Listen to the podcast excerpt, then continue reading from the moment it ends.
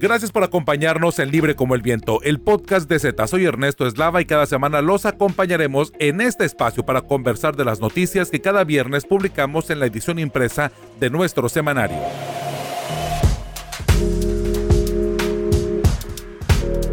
Síguenos en Facebook como Semanario Z, en Twitter como arroba Z y en Instagram como arroba Z.Tijuana. Visítanos en ztijuana.com. La alcaldesa de Tijuana, Carla Patricia Ruiz McFarland, habló con Alejandro Villa en exclusiva para el Semanario Z y aseguró que no admitirá presiones externas al frente del ayuntamiento. Las constructoras favoritas de la alcaldesa de Mexicali, Marina del Pilar. De eso nos platicará Eduardo Villa en su reportaje en portada del Semanario Z el exceso de poder y el episodio registrado en Tecate en contra de la alcaldesa Zulema Adams, en donde agentes de la Fiscalía General del Estado intentaron arrestarla acatando una orden judicial. Los detalles los comparte mi compañera Rosario Mozo. En Ensenada, Lorena Lamas nos hablará sobre los detalles y los procesos legales que seguirán los colonos ante una encuesta por la ampliación de la empresa Costa Azul de Sempra Energy y la manera en la que fue organizada por el alcalde Armando Ayala. Todo esto y más en la edición 2430 del 23 al 29 de octubre del 2020 del Semanario Z, Libre como el Viento. Estás escuchando Libre como el Viento, el podcast de Z. Carla Patricia Ruiz McFarland es la primera alcaldesa de Tijuana. A su decir, los retos se concentran en seguridad pública y en la incidencia de homicidios. La presidenta municipal habló con Alejandro Villa sobre su proyecto de gobierno. ¿Qué retos vienen para la alcaldesa Ruiz?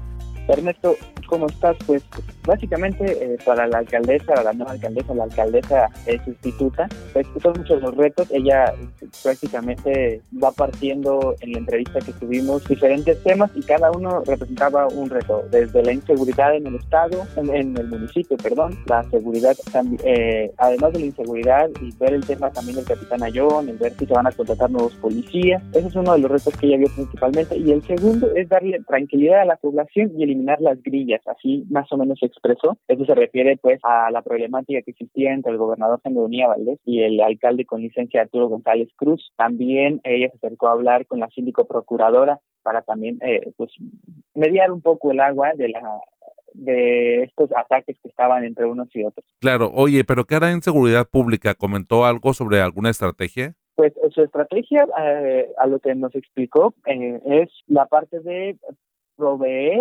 a los policías pues de un de cursos para un mejor manejo en cuanto a los derechos humanos. También habló de, que había una posible eh, depuración de la policía municipal eh, en cuanto al cambio del, director de seguridad pública y protección ciudadana de Tijuana. Dijo que ahorita no lo tiene contemplado pero que sigue analizando ver qué tanta respuesta está teniendo el capitán Ayón en el tema de seguridad. Eso son básicamente lo que va a hacer. También habla de alumbrado público para mejorar eh, la seguridad de las personas tanto en la zona este como en la zona norte y centro de la ciudad. Oye, comentas que de alguna manera ella dice que no va a aceptar presiones. ¿Eso incluye al gobernador Jaime Bonilla? Principalmente, de hecho fue pregunta expresa la que le hicimos y le dijimos que pues, si había presión del gobernador y, justo para hacer el cambio del capitán Ayón, que es principalmente en lo que ha estado enfocado el gobernador, y ella comentó que no, que a ella no le gusta hacer a presiones, que no quiere que le estén diciendo qué hacer, que ella tomará la decisión con autonomía, eh, sin importar que su papá sea el fiscal, sin importar que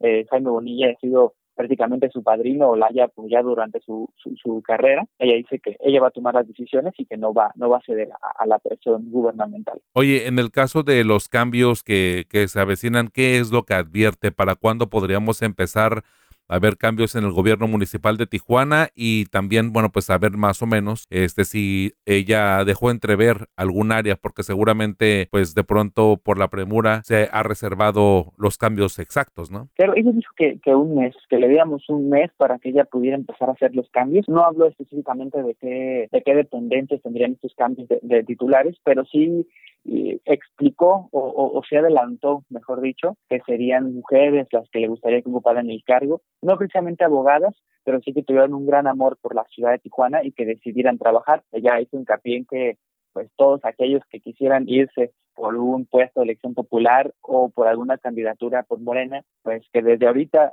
se separen del cargo para que ella pueda saber con quién cuenta para concluir el, el gobierno iniciado por Arturo González Cruz. Claro, de alguna forma estos cambios también sugieren que su visión pues no es a corto plazo. No, el Carlos McFarland eh, eh, detalla que aunque ella está en la incertidumbre de no saber cuánto tiempo va a ser en el cargo, se va a encargar de que al menos este tiempo, el cual dice no saber realmente si sea eh, un año completo o medio año, dependiendo de cómo le vaya a González Cruz en su búsqueda por la candidatura a la gobernatura, pero cree que en ese tiempo va a ser trabajo de fondo para que quede precedente del trabajo que hizo una mujer a cargo de Tijuana. Claro que no sea solamente pilotear el ahora sí que el aparato que, que, que le han que le han dejado. Este, pues, Alejandro Villa, este, más detalles de esta entrevista en la edición impresa. Te agradecemos mucho. Dime cuáles son las redes sociales para poderte contactar, para poder seguir al habla. Pues me pueden seguir en Twitter como arroba avillatv, me encuentran en Facebook y en Instagram como Alejandro Arturo Villa, y ahí pues le damos seguimiento a estos temas y de la mano con el semanario Z Libre como el viento.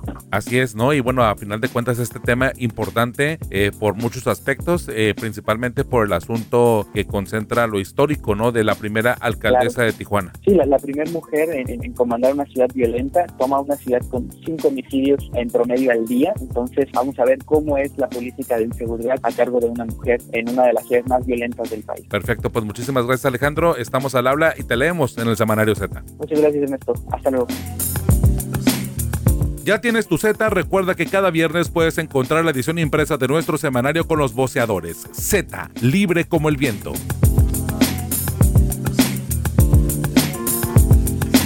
Las constructoras favoritas de la alcaldesa de Mexicali, Marina del Pilar. Es el reportaje que nos presenta Eduardo Villa. Eduardo, ¿la alcaldesa del Pilar tiene constructoras favoritas? Ernesto, como siempre, un gusto compartir espacio contigo a través del podcast de Semanario Z. Eh, sí, efectivamente, eh, logramos identificar que la presidenta municipal de Mexicali, Marina del Pilar Ávila, tiene algunas empresas o unos consorcios, para ser más concretos, eh, los cuales han sido beneficiados de una forma muy importante. Eh, quisiera hacer un poquito el previo de todo lo que ha eh, ocurrido desde hace prácticamente tres semanas, un mes. Eh, la Cámara Mexicana de la Industria de la Gestión había denunciado que la presidenta municipal o que su administración estaban otorgando de manera irregular algunas obras y señalaba que algunas de ellas incluso tenían domicilios en común o que estaban entregándose a través de esquemas de invitación restringida. lamentablemente, el presidente de la CEMIC, Jorge Insunza, no brindó más detalles, solamente fueron algunos, eh, pues algunos reclamos dentro de un texto que presentó con la propia presidenta. Entonces nos dimos a la tarea de investigar si esto pues era cierto y descubrimos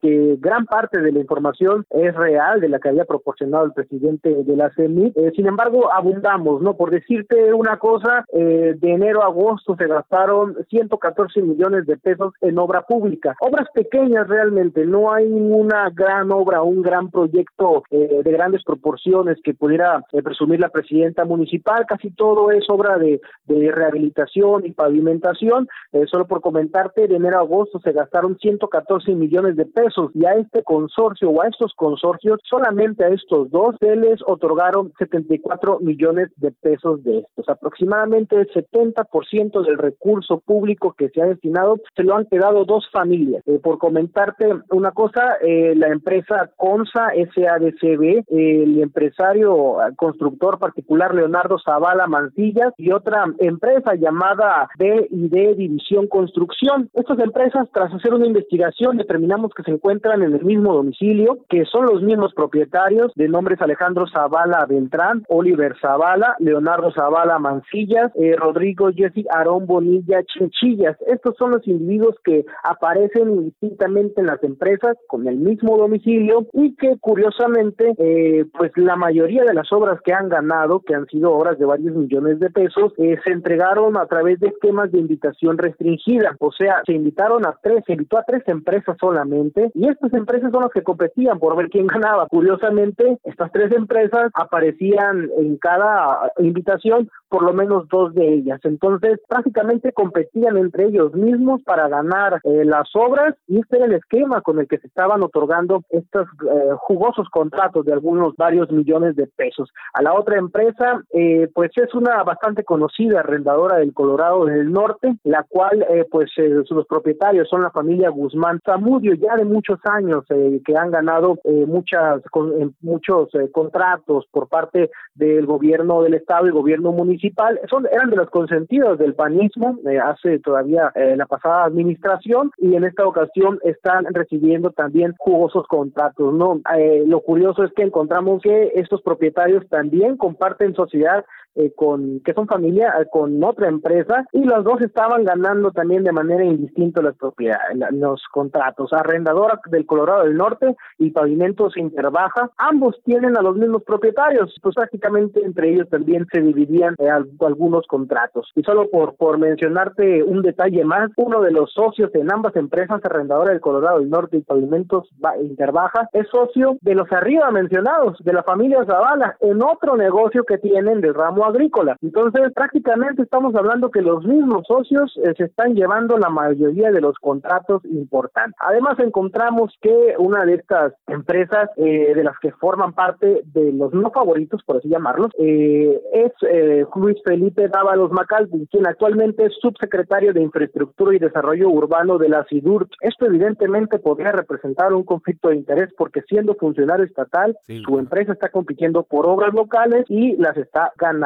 también. Hay mucho más, hay mucha más información en este tema. Entrevistamos a un regidor, el, el, el regidor Ricardo Hernández Morelos, y criticó este tipo de cuestiones pese a que es del partido Morena eh, señaló que eran entregas irregulares, no ilegales, pero sí irregulares, y estableció o criticó severamente al gobierno del Estado por abandonar a Mexicali en materia de obra pública. Sí, porque es grande rasgo lo que traemos. Eh, los documentos que se han logrado conseguir, eh, pues obviamente, como lo manifiestas ahorita, es un plano meramente legal, vamos a decirlo así, está en el marco de la ley, pero a final de cuentas, pues es un tema que no permite la competitividad y que no se abre a todos. Exacto, eso es creo que el punto más importante, eh, Ernesto, diste el clavo en la pregunta, eh, es, es un esquema que se permite por la ley. Eh, el regidor incluso criticaba que las, los contratos jugosos se estaban entregando por medio de esquemas de invitación y se estaban licitando obras de 700 mil pesos, 800 mil pesos, 500 mil pesos, que tardaban más meses o tardaban muchos meses en llevar a cabo la licitación por una cantidad minúscula de dinero, ¿no? A diferencia de los esquemas que están comentando, los esquemas de invitación restringida, que estaban entregándose prácticamente las mismas empresas y que pues eh, prácticamente competían entre sí por obtener los contratos importantes. Entonces, no es ilegal lo que se está haciendo, cabe señalarlo, no se ha violado ninguna ley, pero es evidente que se está utilizando los huecos en los esquemas legales para beneficiar particularmente a los consorcios. Así es, pues más detalles en el Samanero Z porque de verdad que siempre resultan atractivos analizar y la forma en la que se entregan o lo que de alguna forma se distribuyen este tipo de obras, este tipo de, de proyectos en las ciudades, incluso en el país, ¿no? También sucede de pronto situaciones que podemos escuchar en medios de comunicación de manera muy, muy similar. Eduardo, estamos al habla, muchísimas gracias. Te agradezco mucho, Ernesto, un saludo. Síguenos en Facebook como Semanario Z, en Twitter como arroba Z Tijuana y en Instagram como arroba Z.tijuana. Visítanos en ztijuana.com. El pasado miércoles, la alcaldesa de Tecate, Zulema Adams, vivió más de tres horas de tensión, pues agentes de la Fiscalía Estatal en Baja California intentaron arrestarla ante una orden judicial por desacato en el pago de una deuda que el gobierno municipal tenía con la empresa Gasmar desde hace años. Una deuda heredada que derivó en un exceso de poder en Tecate. Rosario Mozo, ¿cómo comprender precisamente este caso? Este caso se puede comprender si recordamos que desde mediados de año el gobernador del estado Jaime Bonilla tiene un enfrentamiento con la alcaldesa de Tecate Zulema Adams que llegó al punto de la denuncia. Además, no podemos dejar pasar el tema de que la Fiscalía del Estado, a pesar de ser autónoma, durante toda la gestión se ha comportado como parte del gobierno central. Mira, el, el Ayuntamiento de Tecate tenía una deuda millonaria con la empresa de gasolina Gasmar desde el año 2009, cuando estaba el, el alcalde panista Donaldo Peñalosa. Posteriormente, ellos en 2011 deciden litigar el caso porque no les pagan. Así se va postergando, lo, eh, le toca a César Moreno patearlo, a Urbalejo patearlo, a la alcaldesa Nereida Fuentes también patearlo, pero lo pide, lo pierde a final de su gestión. Eh, entrando la alcaldesa Zulema Adam, le notifican, el, ella entra el primero, el del 28 y el 30 de octubre, le notifican que tiene que pagar o que corre riesgo de, de, de, ser arrestada. Igual que el tesorero, igual que el síndico e incluso el secretario. El, este tema, ella trata de procesarlo, el, en, en junio la vuelven a notificar, para esto el juez notifica en junio, en febrero, en marzo, en agosto, en octubre. Ella es notificada de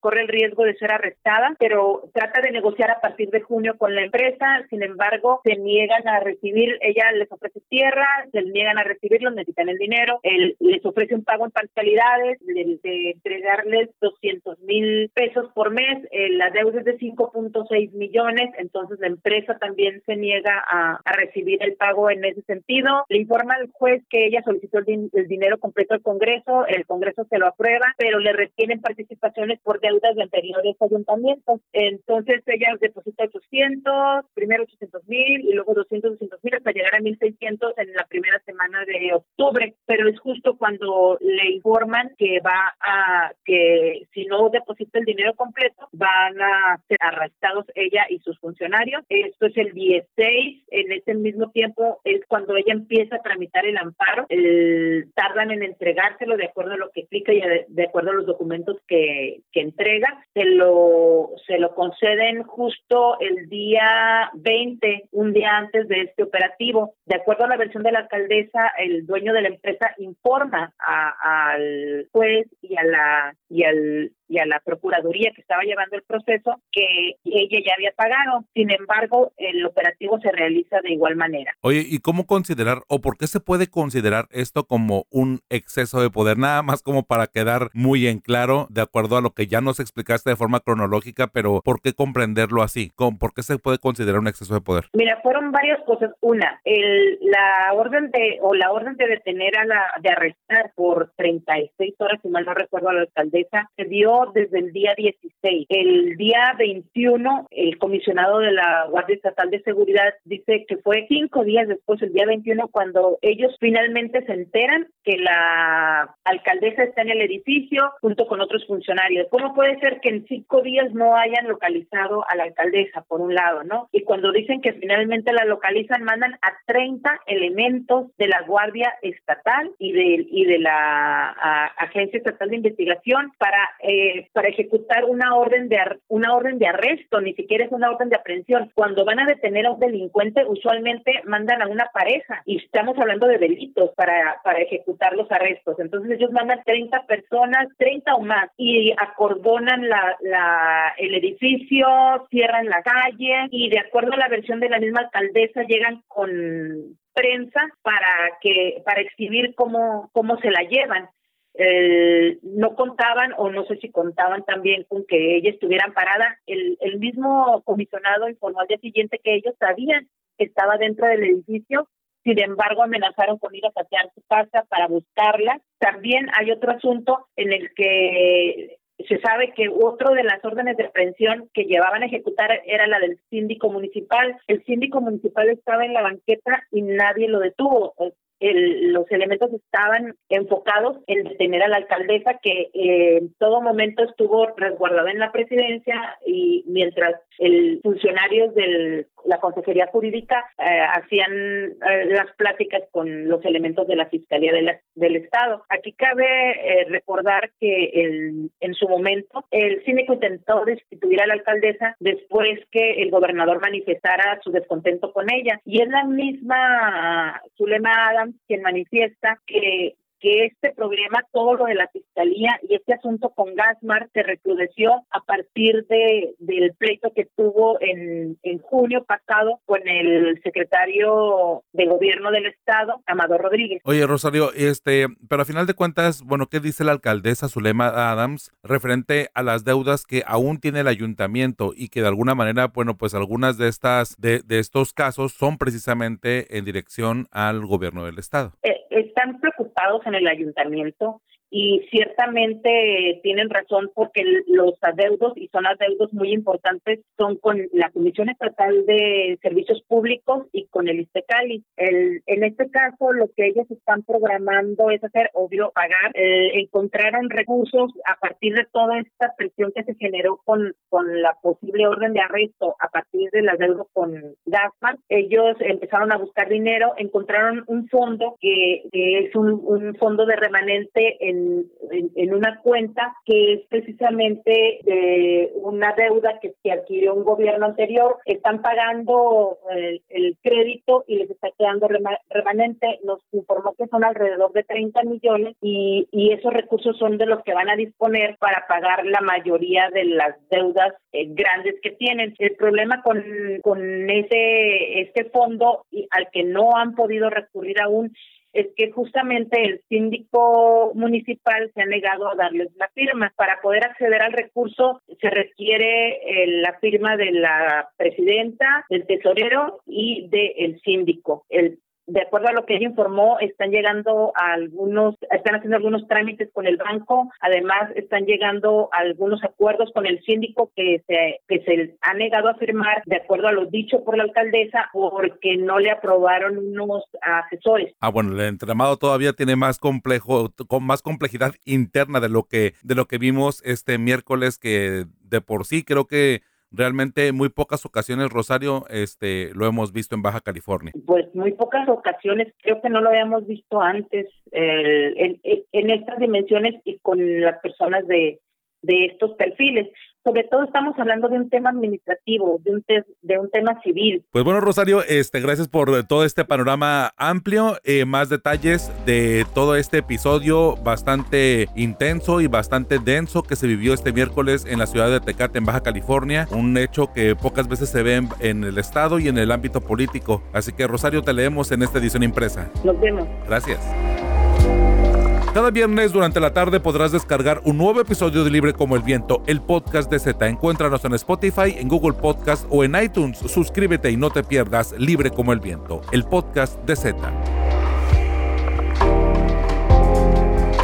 En Ensenada se llevó a cabo una consulta para conocer si los habitantes están de acuerdo con la ampliación de la empresa Costa Azul de Sempra Energy, una polémica constante en la zona que ahora se pone en evidencia con una apresurada consulta popular y la opacidad en el conteo de los votos, así como en los recursos públicos para organizarla por parte del alcalde Armando Ayala. Lorena Lamas, ¿cómo entender este problema? Hola, fue hace más de 20 años cuando la empresa Energía Costa Azul, filial de la transnacional Centra Energy, eh, comenzó a visitar la zona en su intento para instalar aquí la planta en la zona de La Jovita y en el corredor costero Ensenada-Tijuana. Fue en 2008 cuando concluyó sus obras, pero previo a eso hubo una gran cantidad de activistas de Baja California que trataron de impedir las operaciones debido a que consideraban que se trataba de un gran impacto ambiental, que ese es innegable. Te comento que desde un inicio la empresa hizo una gran inversión para traer en barcos el gas en estado líquido y convertirlo en gaseoso para después, a través de gasoductos, exportarlo a los Estados Unidos. A través de la franja fronteriza por la ciudad de Mexicali. Oye, Lorena, ¿y, ¿y esta encuesta a qué se debe? ¿Qué es lo que decía? ¿Por qué fue tan apresurada?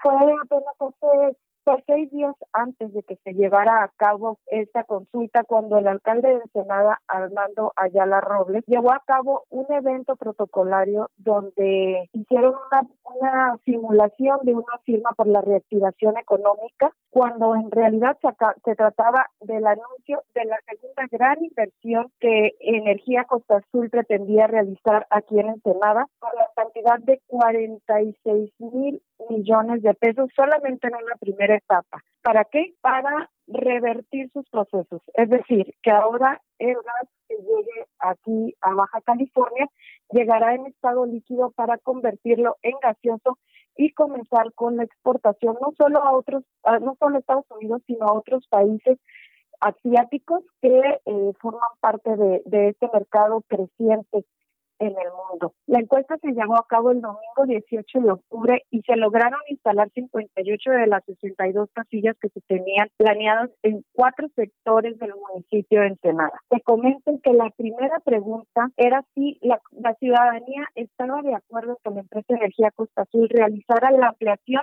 de sus instalaciones y actividades, pero todavía que si estaban de acuerdo con que destinara parte de sus ingresos para este proyecto en beneficio de la comunidad esa pregunta eh, sobresalía en la boleta y de ahí que si estabas de acuerdo en qué proyectos de la ciudad creía, y de ahí si estaban de acuerdo, decidir qué proyectos creía la comunidad que se necesitaban en Ensenada y relacionados con seguridad pública, espacios, recuperación de espacios públicos o proyectos culturales. Ya en una última pregunta, eh, preguntaban si no estaban de acuerdo con que esta empresa llevara a cabo esta gran inversión y que se no estaban de acuerdo en que destinaran parte de sus ingresos para proyectos en beneficio de la comunidad. Bueno, ¿qué despertó esta molestia entre grupos, eh, grupos de, la sociedad civil aquí en Ensenada?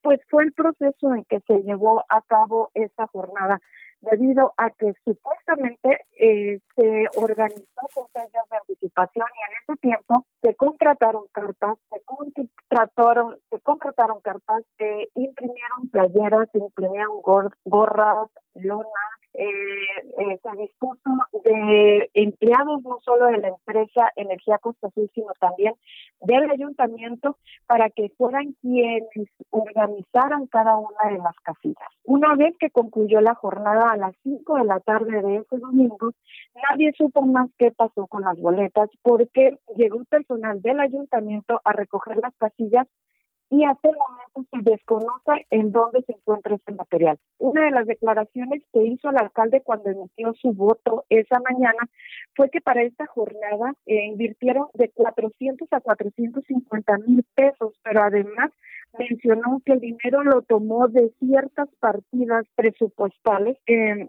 mismas que ni siquiera fueron consultadas ante el Cabildo de Ensenada. Una de las declaraciones que hizo el alcalde Ayala cuando inició su voto en el Parque Revolución fue que para pagar esta consulta dispuso de entre 400 y 450 mil pesos de ciertas partidas presupuestales sin haber consultado al Cabildo. Pero no solo eso, para llevar a cabo esta consulta debió conformar un comité ciudadano como se menciona en el reglamento de participación ciudadana y vecinal del municipio de Ensenada. Esta eh, conformación de este comité se realizó sin una convocatoria previa o por lo menos no hubo una convocatoria pública en el que más personas pudieran eh, participar. Uno de los hechos que más llamó la atención ese día fue que las boletas no estaban foliadas, con lo que se desconoce si las que nos están contabilizando.